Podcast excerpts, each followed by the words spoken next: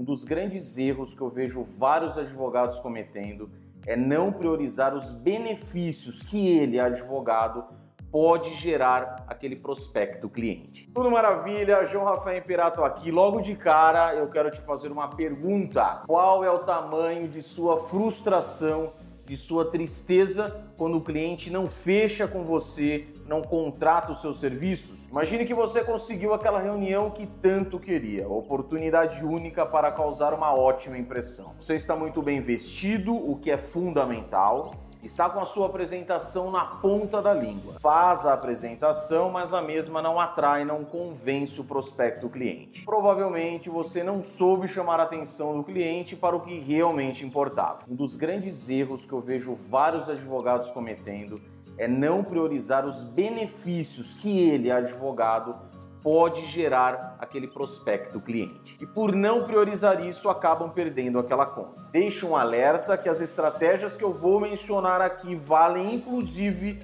para aquelas consultas habituais, ou seja, essas simples consultas têm que ser encaradas com mais profissionalismo caso o advogado realmente queira aumentar a sua carteira de clientes. Mas antes, uma oportunidade imperdível. Já começou o Black Friday Vocatus. É um baita de um desconto. 15% para você, meu seguidor, você, meu inscrito, mais 50% do Black Friday. Ou seja, 65% de desconto. Se você ainda não sabe, Vocatus é um sistema de controle processual, captação de publicações, movimentações, controle financeiro, emissão de boletos e várias outras funcionalidades que eu indico para otimizar a sua advocacia. Jamais, nunca na sua vida perca essa oportunidade. Acesse Vocatus, link na descrição.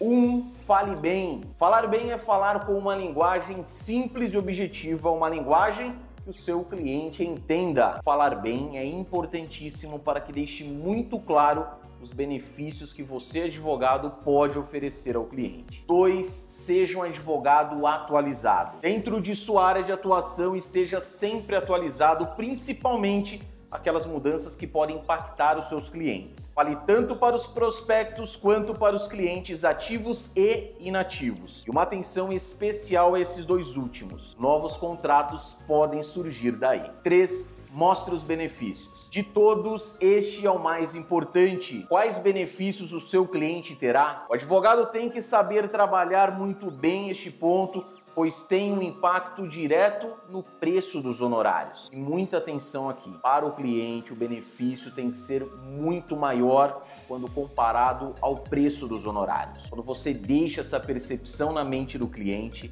as chances dele fechar com você aumentam assustadoramente. 4. Seja inovador. Aqui é diferenciação pura. Se você, advogado, falar o mesmo arroz com feijão que a grande maioria dos advogados falam, continuará atuando no mercado dos iguais. Como dizia Platão, a necessidade é a mãe da inovação. A ginástica mental que o advogado deve fazer é muito simples. Quem assistiu ao meu último vídeo, e se você não assistiu, vou deixar um card aqui acima para que você assista depois Lembra do que eu falei com relação ao atendimento personalizado? Aqui é a mesma coisa. Coloque-se no lugar do cliente. Imagine o que ele gostaria de ouvir de você, advogado. Como eu sempre falo, dificilmente você terá uma segunda chance para causar uma boa primeira impressão. Se você quer saber mais sobre a importância da imagem do advogado, sobre marca pessoal e estratégias de diferenciação na advocacia, faça um convite participe de minha lista de transmissão. É muito fácil, é só você mandar a mensagem eu quero para o número 11